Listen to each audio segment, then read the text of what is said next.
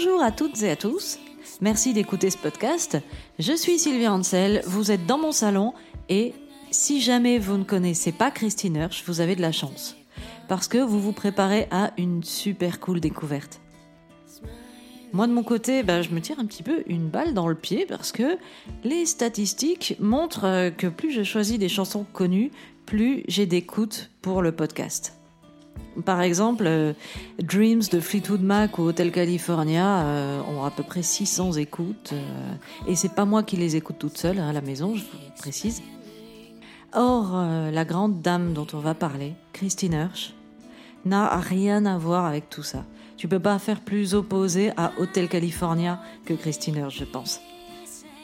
J'ai éprouvé la nécessité de vous présenter cette figure de proue euh, du rock indé féministe, voire du rock indé tout court, et qui est pourtant méconnue du grand public, euh, parce que j'ai lu son livre intitulé Rat Girl, la fille rat, euh, qui n'est pas traduit en français malheureusement. Et c'est un ouvrage vraiment passionnant c'est super bien écrit, c'est plein d'humour, un peu corrosif, euh, et c'est tiré du journal intime qu'elle tenait quand elle avait 18-19 ans. Et dedans, entre autres choses, elle raconte l'ascension de son groupe, les Throwing Muses, euh, qui, euh, on les voit au début jouer dans des bars un peu pourris de Providence, puis qui montent à Boston, on les voit enregistrer la démo, prendre contact avec des labels, finir par signer sur le label anglais 4AD et enregistrer le premier album. Le label anglais 4AD, dont le graphiste attitré Vaughan Oliver, vient de nous quitter malheureusement. Euh, moi, ça m'a rendu vachement triste parce que son travail, euh, qui est vraiment très particulier, a donné de la gueule à tout le rock indé des années 80-90, parce qu'il concevait toutes les pochettes euh, des disques qui sortaient sur ce label. Il a vraiment créé une identité visuelle et artistique à cette musique. Et il m'a beaucoup influencé moi, quand j'étais au lycée, en arts appliqués. Parce que 4AD, c'était aussi le label des Breeders, dont j'étais fan. D'ailleurs, euh, je leur ai filé une démo à 4AD quand je suis allée au marché des labels indépendants la dernière fois. Ils étaient très sympas avec moi. Euh, par contre, ils m'ont toujours pas rappelé. Peut-être qu'ils n'ont pas eu le temps encore d'écouter. J'imagine que c'est ça. Ou alors j'avais mis mon numéro de téléphone, mais ils ont peut-être pas l'indicatif pour appeler en France, c'est pour ça qu'ils sont en train de chercher là. enfin bref, je cherche toujours un label pour sortir mon troisième album. Voilà. Tout ça pour dire que il y a une parenté entre Christine Hirsch, les Pixies, les Breeders. Ce sont les Throwing Muses de Christine Hirsch, qui avaient déjà du succès dès 1985 qui ont pris en première partie un tout jeune groupe de Boston, les Pixies, et qui ont convaincu leur label, 4AD donc, de les signer. Et c'est aussi alors que les deux groupes tournaient ensemble que Kim Deal, qui était bassiste des Pixies, et Tanya Donnelly, guitariste des Throwing Muses, euh, buvaient des coups ensemble et ont décidé de monter un groupe parce qu'elles étaient frustrées toutes les deux par leurs leaders respectifs Frank Black chez les Pixies et Christine Hirsch euh, chez les Throwing Muses. Ce groupe qu'elles ont formé ensemble, c'est devenu les Breeders. Je vais quand même préciser que Tanya Donnelly, c'est la belle-sœur de Christine Hirsch, c'est-à-dire que c'est la fille de la deuxième femme de son père. Et un truc qui est frappant, c'est quand on sait que Kurt Cobain était très influencé par les Pixies, qui eux-mêmes ont beaucoup pompé au Throwing Muses, Nirvana a redéfini le son de l'indie des années 90. Donc, en remontant l'arbre généalogique, on constate que Christine Hirsch est la mère de tout ce qu'on a écouté durant notre adolescence dans les années 90. Et très peu de gens connaissent son nom.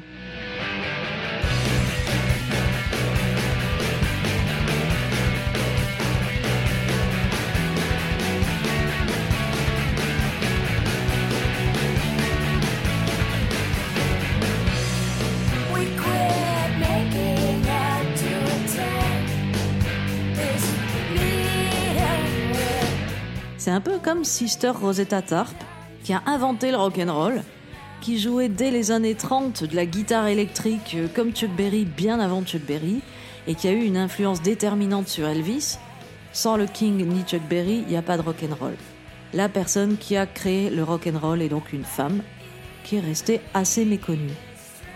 C'est un peu pareil pour Christine Hirsch, j'ai l'impression. Et là s'arrête la comparaison. Si ce n'est qu'elles sont toutes les deux bonnes guitaristes et elles ont toutes les deux une voix incroyable. Qui est Christine Hirsch? Elle est née en 1966 à Atlanta, dans le sud des États-Unis, de parents hippies, et elle a grandi à Newport, qui est dans le Rhode Island. C'est euh, au-dessus de New York et en dessous de Boston, en gros. Son père, euh, qui se faisait appeler Jude, comme dans le Big Lebowski, lui a appris à jouer de la guitare très tôt.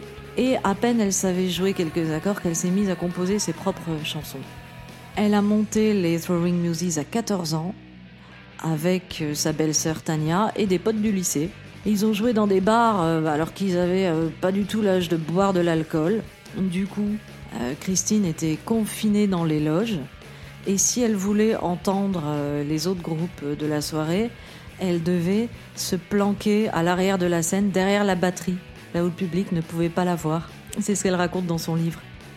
Christine Hirsch, c'est tout l'inverse de l'idée qu'on se fait de la rockstar. C'est une petite bonne femme, respectable, mariée, très souriante. À 19 ans, on lui en aurait donné 13.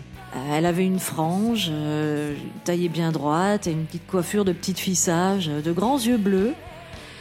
C'est une mère de famille qui a tourné des clips avec ses enfants dès le début des années 90.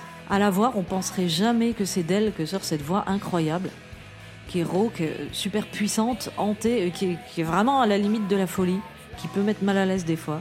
Il y a un de ses albums qui s'intitule Learn to Sing Like a Star, apprendre à chanter comme une star. C'est un titre sans doute ironique parce que bah, chanter comme Christine Hirsch, ça s'apprend pas. Croyez-moi, j'ai essayé en fumant beaucoup de cigarettes et ça n'a pas marché. Du coup, j'ai arrêté de fumer. Son jeu de guitare également est très particulier et ses compos aussi. Ses compositions, d'ailleurs, elle en parle dans son livre, elles lui viennent euh, involontairement. Elle entend des chansons ou des bribes de chansons dans sa tête. Bon, moi aussi je commence comme ça. La plupart de mes chansons, je les ai composées, ben j'ai entendu la mélodie dans ma tête et du coup je suis allée prendre ma guitare et j'ai trouvé les accords qui allaient dessus. Euh, Jeff Buckley, dans une interview, racontait que ça lui venait comme ça aussi. Mais Christine Hirsch, c'était carrément violent. Elle les entendait tellement fort, c'était hyper obsédant, qu'elle devait à tout prix s'en libérer. Imaginez comme si vous avez le petit bonhomme en mousse dans la tête pendant des heures. Sauf que là, c'est des bonnes chansons. Mais donc, elle les entend à un volume tellement fort que elle avait du mal à entendre les gens euh, qui lui parlent à ce moment-là. Et la seule solution pour s'en libérer, c'est de prendre la guitare et de trouver les notes, les accords qui correspondent à ce qu'elle entend dans sa tête. C'est ainsi que ces chansons prennent forme. C'est pareil avec les paroles, qui sont souvent assez obscures.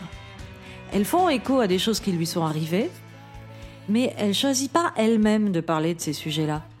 Quand elle tente d'écrire des paroles réfléchies, qui ont du sens, en fait, elle trouve que le résultat est nul, enfin médiocre en tout cas. Elle préfère laisser les mots venir seuls comme ça, dans sa tête. C'est une question de sonorité, de syllabes, enfin de poésie. Et elle pense que le résultat est beaucoup plus fort. Elle fait le distinguo entre les vraies chansons et les fake songs. les fake songs, c'est celles qu'elle a inventées, où elle a pris un instrument, où elle a pris une feuille pour écrire des paroles réfléchies, et elle a consciemment essayé de faire une chanson qui tienne debout. Elle dit que certaines peuvent être intéressantes à partir du moment où tu y fais attention, mais les chansons qui lui viennent toutes seules dans sa tête, c'est elles qui sont vraiment fortes. Et dans le livre, un moment, on apprend qu'elle est diagnostiquée bipolaire, c'est-à-dire maniaco-dépressive, le terme n'est plus utilisé, et les médecins lui expliquent que les chansons qu'elle entend, c'est sans doute des hallucinations auditives qui sont dues à cette pathologie.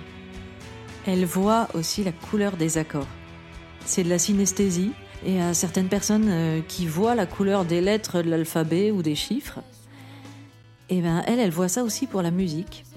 Elle explique euh, que les accords majeurs ont des couleurs primaires et euh, que cette couleur est un petit peu obscurcie quand l'accord passe en mineur, etc. Il y a aussi des couleurs pour les septièmes et les diminués, mais je me souviens plus. Elle a vraiment une façon étrange de, voir les choses, d'aborder le monde, de concilier l'art et la musique. Et, euh, par exemple, elle compare la musique de son groupe à des épinards. Elle dit il y a des groupes qui sonnent comme des bonbons, qui te font danser, qui te font te sentir bien. Euh, il y a des groupes aussi qui sonnent comme de la bière. Mais si on poursuit la métaphore de la bouffe, les Throwing Muses, c'est comme des épinards. C'est sain, c'est fort, mais personne ne les aime beaucoup. Elle dit ça de sa propre musique, mais c'est faux, moi je les aime. Le bouquin montre qu'à 19 ans, à la fois, elle aime viscéralement la musique de son groupe, elle en a une idée vraiment haute elle considère ça comme de l'art, mais elle ne croit pas une seule seconde que ça puisse avoir un quelconque succès commercial. Elle dit aux gens des labels, mais pourquoi vous voulez vendre euh, ce qu'on fait?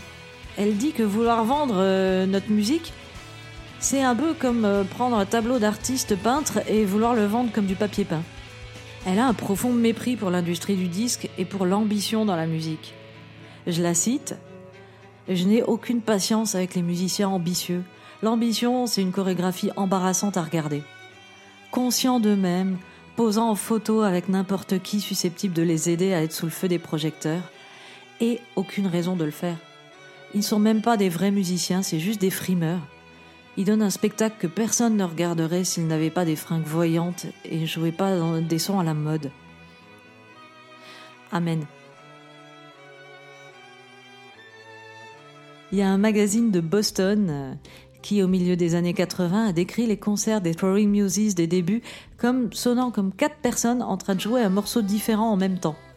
Le journaliste, euh, apparemment, voyait ça comme un compliment. Mais Christine dit que c'est pas juste. Ce serait facile de jouer quatre morceaux différents. C'est jouer la même chanson différemment qui est difficile. Tout cela explique que si les Throwing Muses ont vendu des disques et ont eu l'estime de la critique rock, en tout cas assez pour pouvoir tourner et enregistrer ce qu'ils voulaient et en vivre décemment. Ils n'ont jamais été sur le devant de la scène. Ils ont été très vite dépassés par d'autres groupes de la scène indie, à commencer par les Pixies, qui avaient commencé en première partie des Throwing Muses et se sont retrouvés en tête d'affiche de la tournée. La maison de disques leur a dit de switcher par rapport au nombre des ventes de disques. Mais honnêtement, vu la personnalité de Christine Hirsch, ça n'a pas dû la perturber plus que ça. Et tout ça ne l'empêche pas d'être extrêmement productive. Elle a sorti énormément de disques et elle continue, hein, que ce soit en solo, avec Throwing Muses ou un autre euh, projet qui s'appelle 50 euh, Foot Wave. Parmi cette discographie pléthorique, euh, je vais vous conseiller. Alors, mon préféré, c'est Sunny Border Blue, qui date de 2001. Il y a aussi Learn to Sing Like a Star en 2007. Et dans les Throwing Muses, je vous conseille euh, l'album homonyme qui est sorti en 86. Et euh, ben, j'avoue que je les connais pas tous.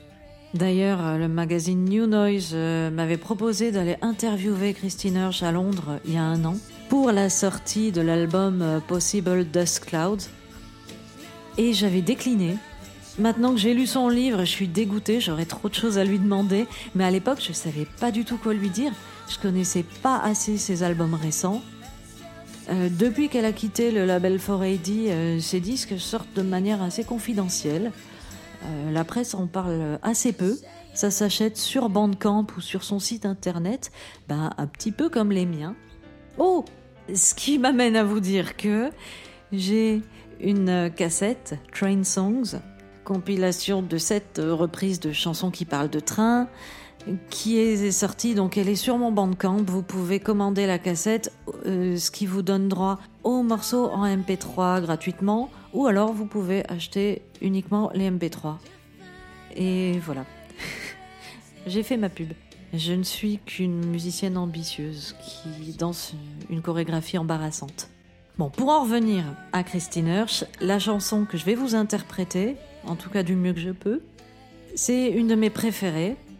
Elle est sur Sunny Border Blue et j'ai pas grand chose à vous en dire. Les paroles sont, telles les voix du Seigneur, impénétrables. Ça parle de quatre jours en Espagne, l'Espagne fumante. Il y a une histoire de lait maternel, il y a peut-être une histoire d'adultère, il y a de la haine de soi, Je pense que plusieurs bribes d'histoire sont mélangées là dans cette chanson. Une chose est sûre, c'est que c'est pas joyeux. On sent de l'énervement et de la tristesse, euh, voire de la folie, quand on pète un câble, quoi.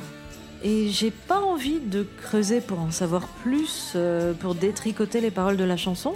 Je préfère en fait prendre l'œuvre telle qu'elle est, avec ses zones d'ombre, et euh, je pense que c'est comme ça que sa créatrice le voudrait. Bon, allez, zou.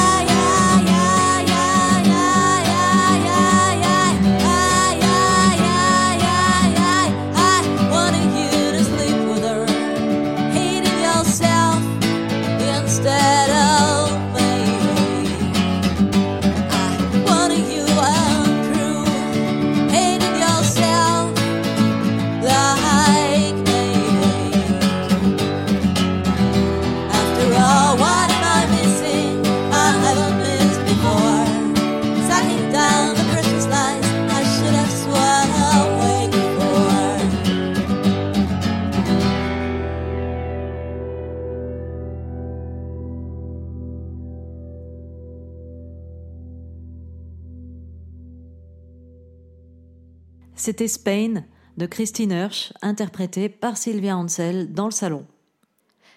Je vais continuer ma danse embarrassante en vous annonçant que le mercredi 22 janvier au motel, je ferai un concert acoustique pour célébrer la sortie de mon album Train Songs.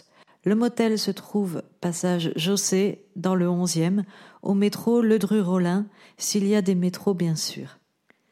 Le concert commencera aux alentours de 20h30. Je vous dis à mercredi.